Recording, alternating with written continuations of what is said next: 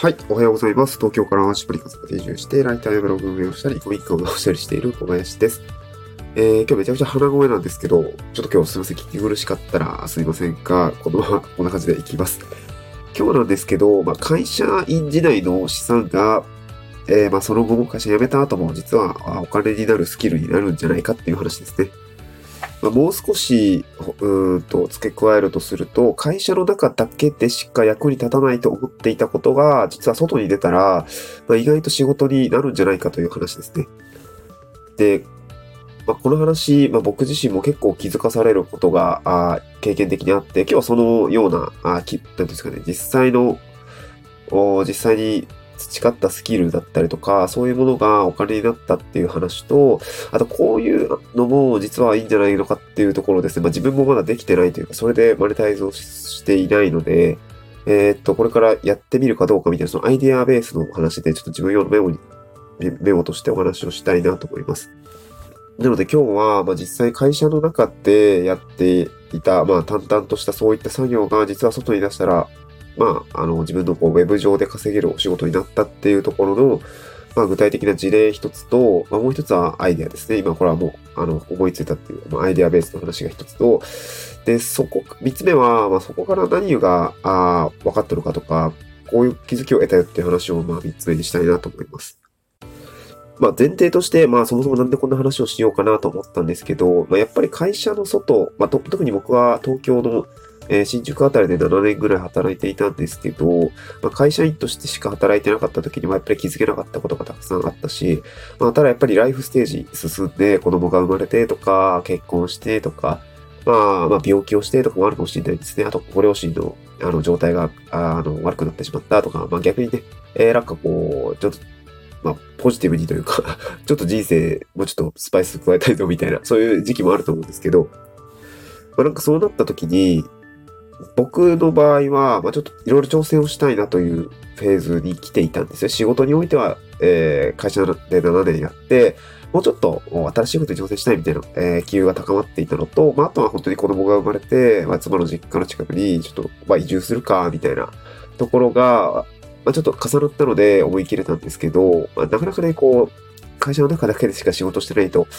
うーん、会社辞めた後とか、まあ、転職してもいいと思うんですけど、まあ、なんかこう新しいことに挑戦したいってなった時に、ちょっと挑戦ってしづらくって、まあ、リスクがあるので挑戦しづらいような感じるんですけど、まあ、そんな時にですね、まあ、自分の培ってきたスキルだったり、まあ、えっ、ー、と、まあ、会社員時代にやってきた作業だったり、そういったものが、あ会社の外に行った時に、えー、まあ、お金だったりとか、自分の、まあ、稼ぎ口を作ってくれる、まあ、なんて源になったりしたら、まあいいよねっていうことで、まあ移住後の僕の仕事のとか、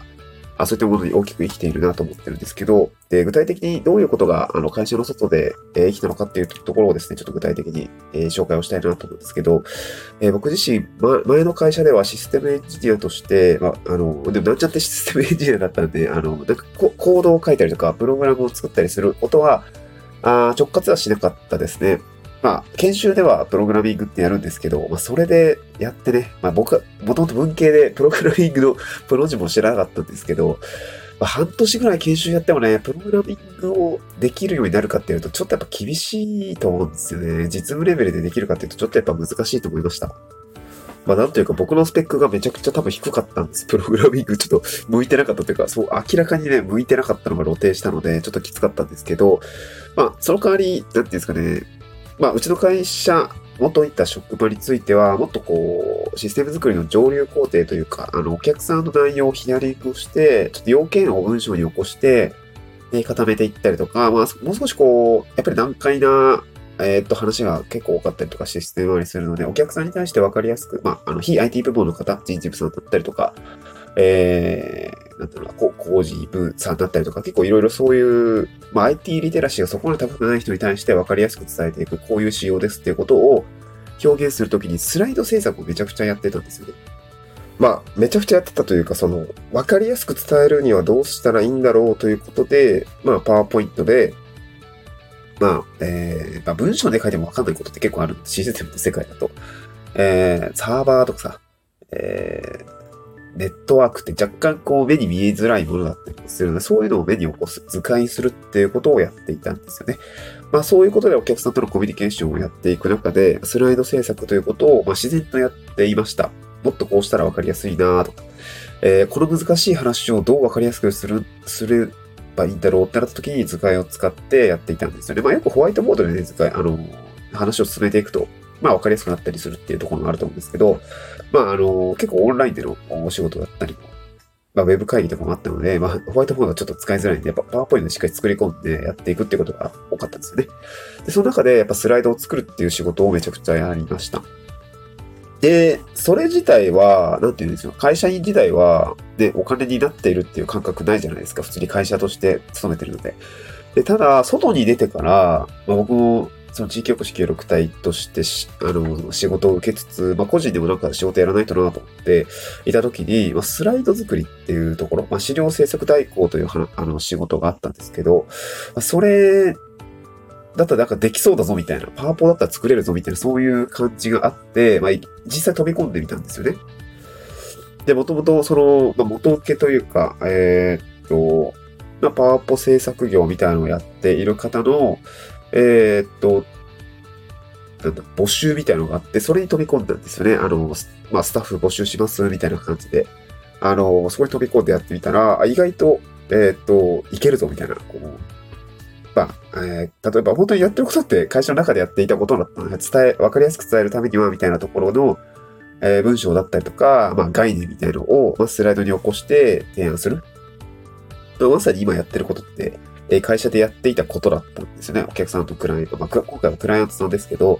クライアントさんの、こういうことを表現したいだったりとか、もっとわかりやすい営業資料を作りたいだったり、セミナー資料を作りたいっていうものを、まあ、スライドに、まあ、反映していく。わかりやすくしていくっていうところが、あの、実は、あの、まあ、お金になる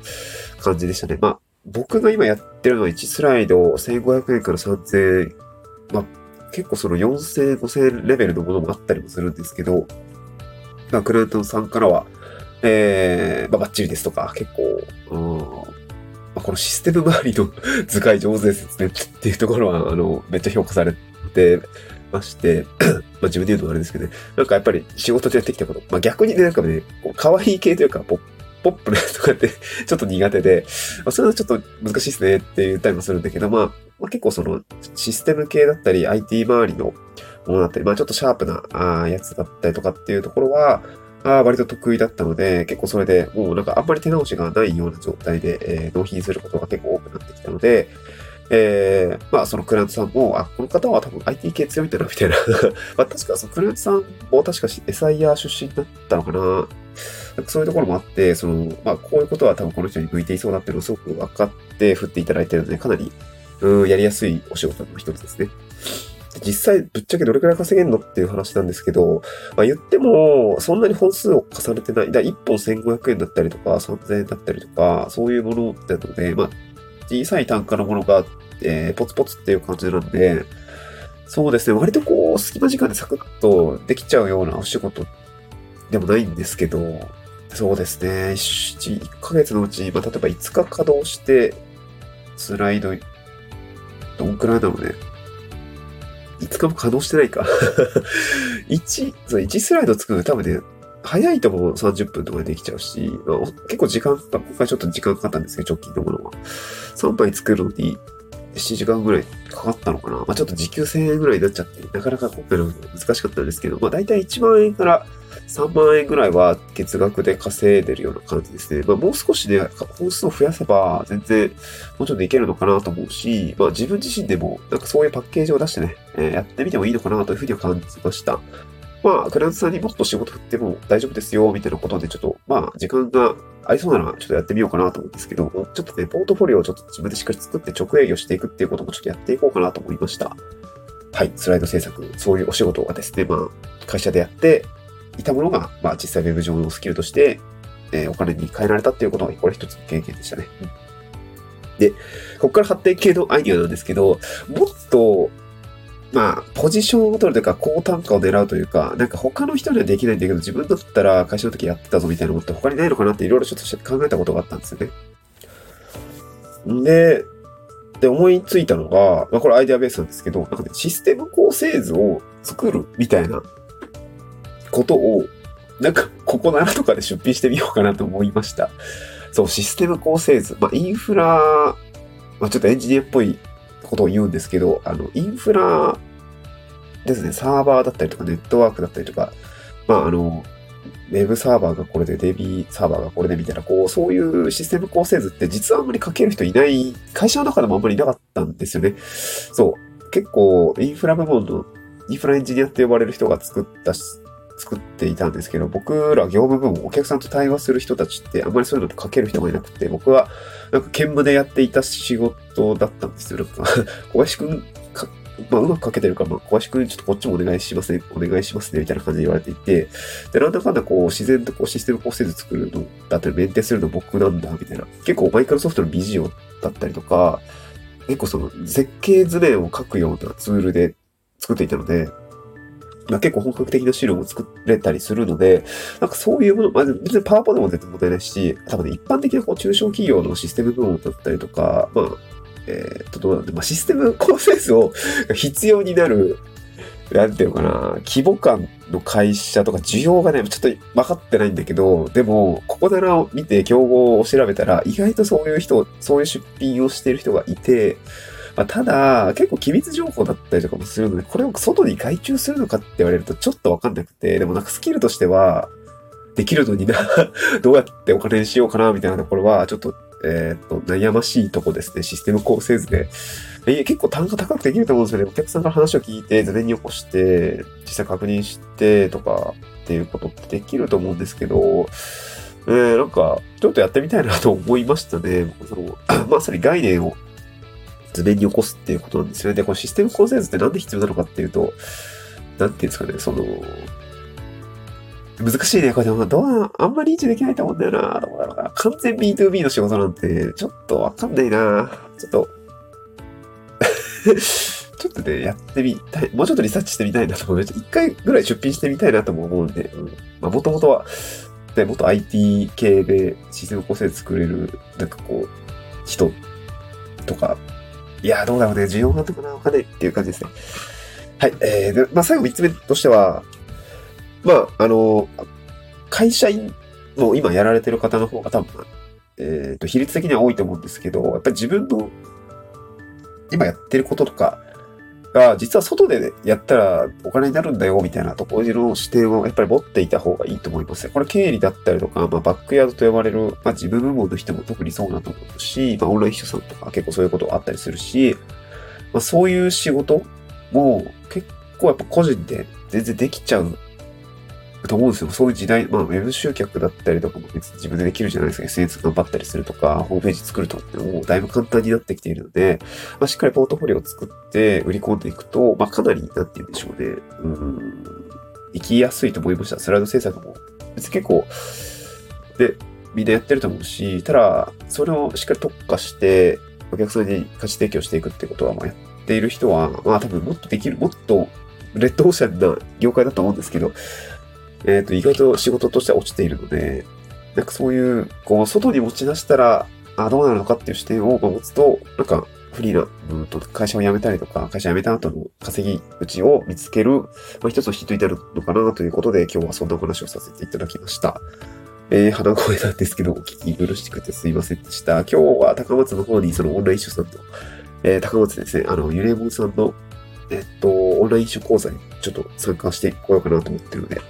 はい。ちょっとこれから高松に行ってきます。はい。また次回の収録でお会いしましょう。バイバイ。